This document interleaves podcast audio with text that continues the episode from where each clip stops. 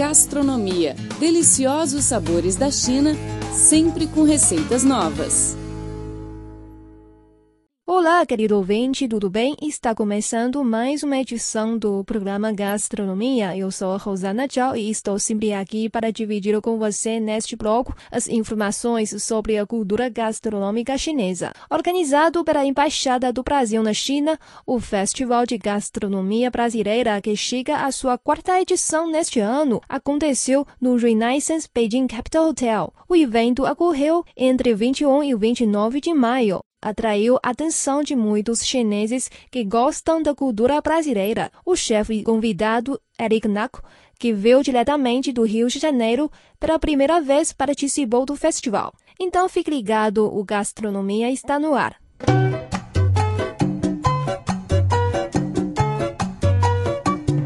Ok.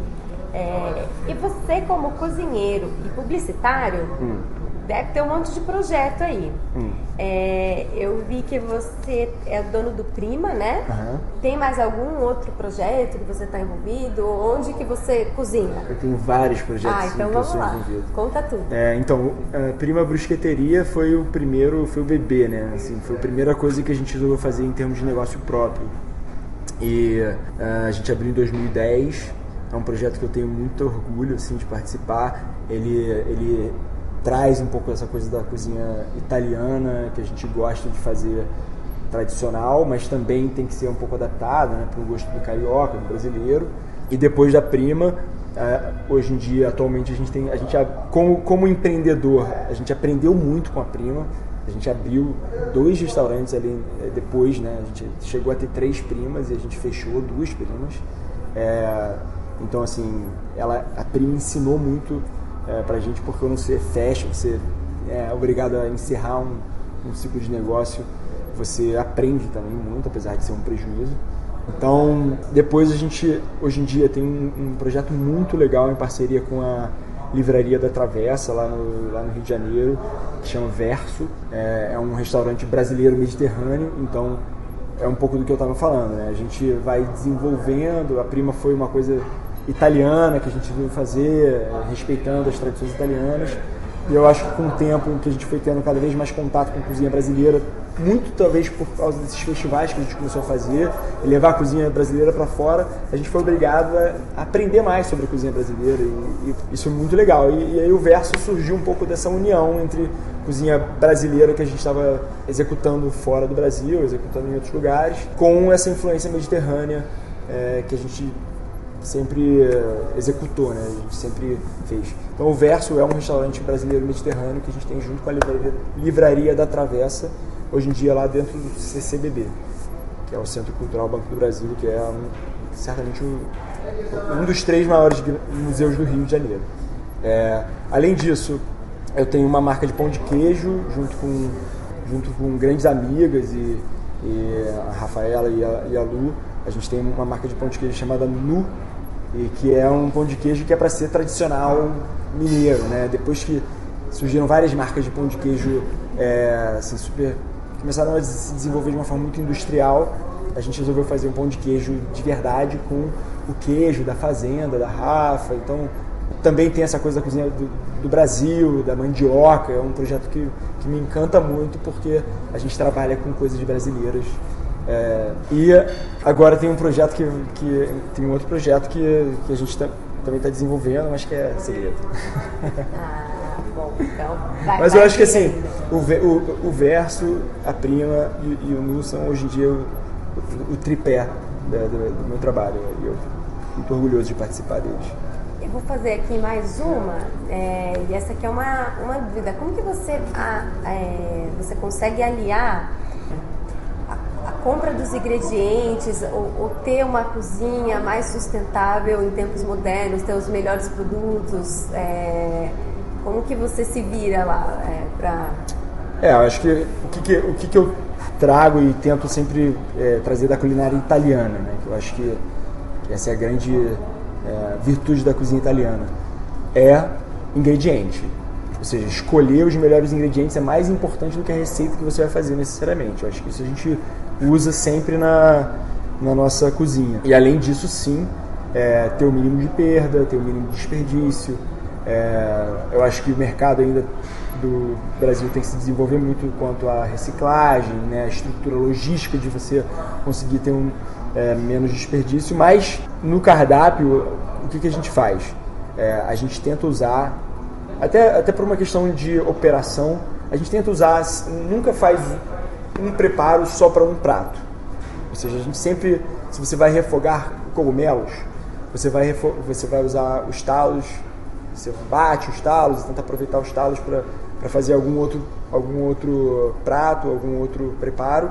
Mas esses cogumelos nunca vão estar só em uma coisa, eles vão estar é, pelo menos em dois ou três pratos do restaurante. Se você vai fazer uma base de é, molho, você vai usar esse molho pelo menos em dois ou três pratos, em que não necessariamente ele vai estar escrito no cardápio, mas ele vai estar naquela receita. Então, é, eu acho que é isso, assim, a gente tenta sempre encadear o nosso cardápio de forma a ter um mínimo desperdício.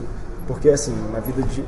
Eu acho que isso é a diferença entre você ser, talvez, chefe e você ser empreendedor, né?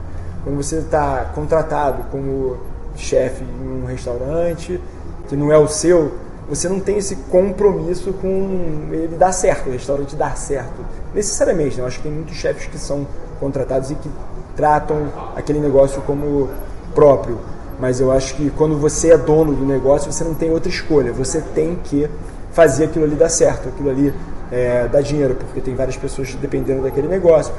não só você, mas com vários funcionários. Então você tem que ter um compromisso com aquilo ali, no mínimo não perder dinheiro.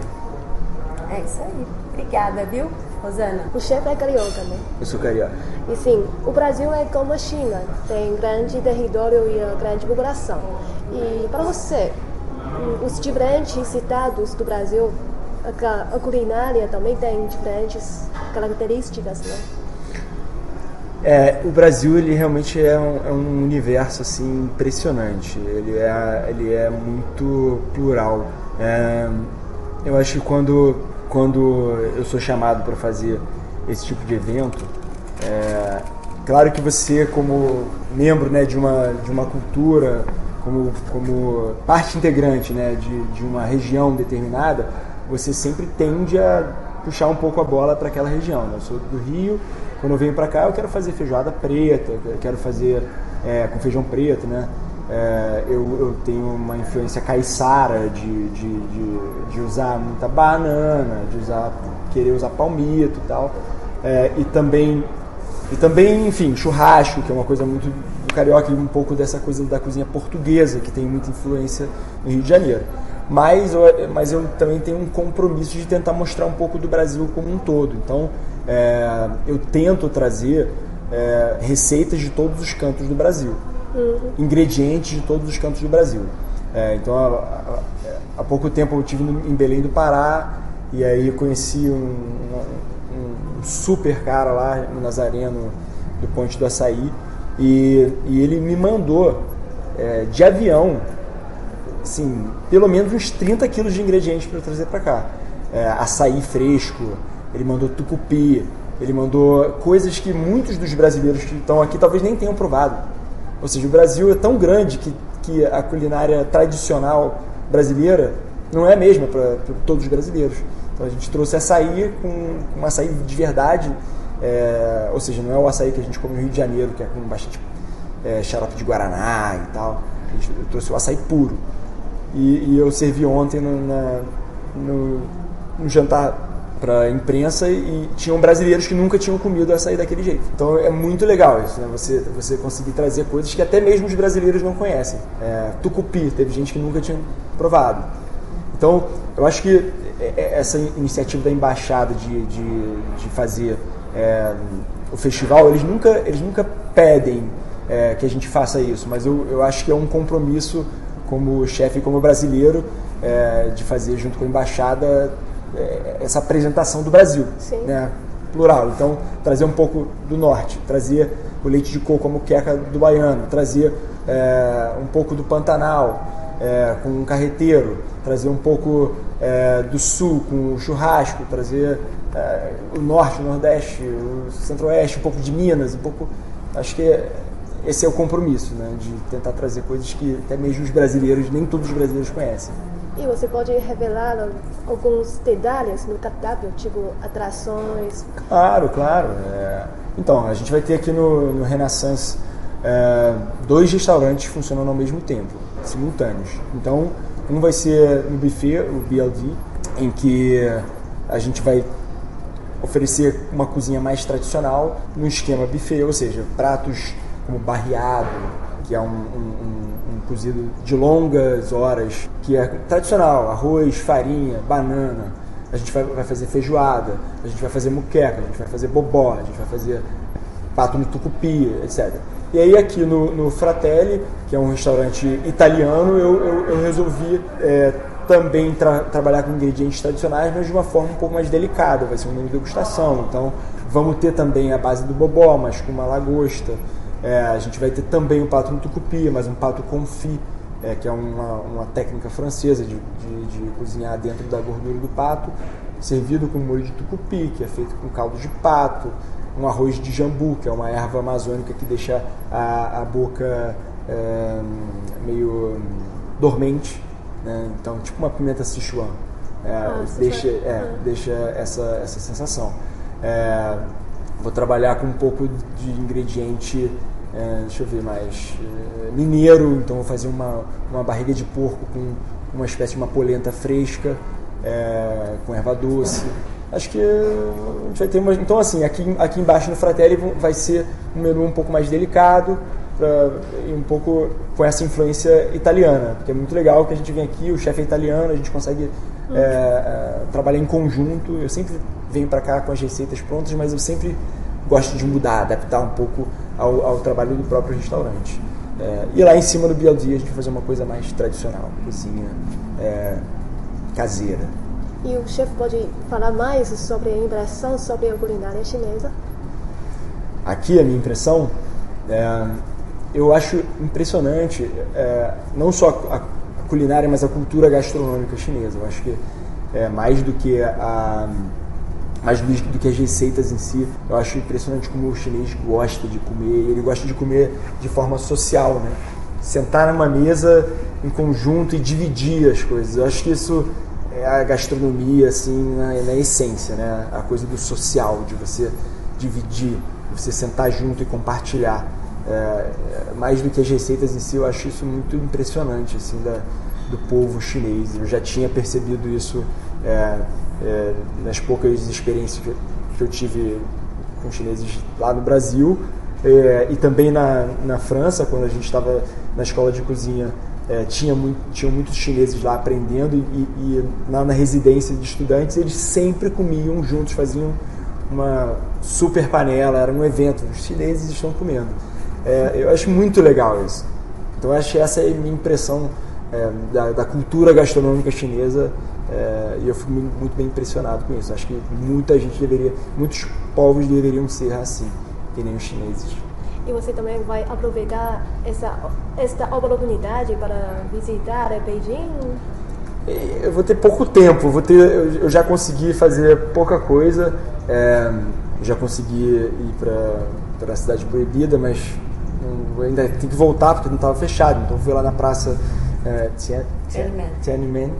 Mas eu vou ficar um dia depois aqui, vou ficar um dia fazendo turismo e o resto dos dias eu vou estar tá, eu vou estar tá trabalhando. E depois eu vou para Shanghai é, eu consegui, é, a Latam conseguiu é, me, me, trazer de volta de Shanghai. Eu vou para lá de trem-bala, então isso também é uma experiência que eu queria ter de, de trem-bala.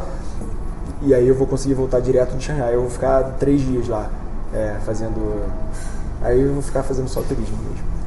Tá, muito obrigada. Obrigado. Eu queria também agradecer tá, a todos é, vocês, a todos os chineses pela, pela mente aberta é, também de aprender um pouco sobre a culinária do Brasil e também é todo mundo que trouxe, me trouxe aqui, a Embaixada, a Latam, o Renaissance, eles estão sendo super parceiros aqui nessa, nessa divulgação da culinária brasileira. Obrigada. Tá? Obrigado. Obrigada.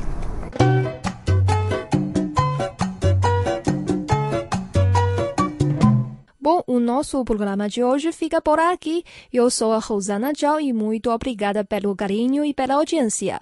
Voltamos na próxima semana com mais informações interessantes sobre a cultura gastronômica chinesa e receitas deliciosas. Não perca, até lá, tchau, tchau!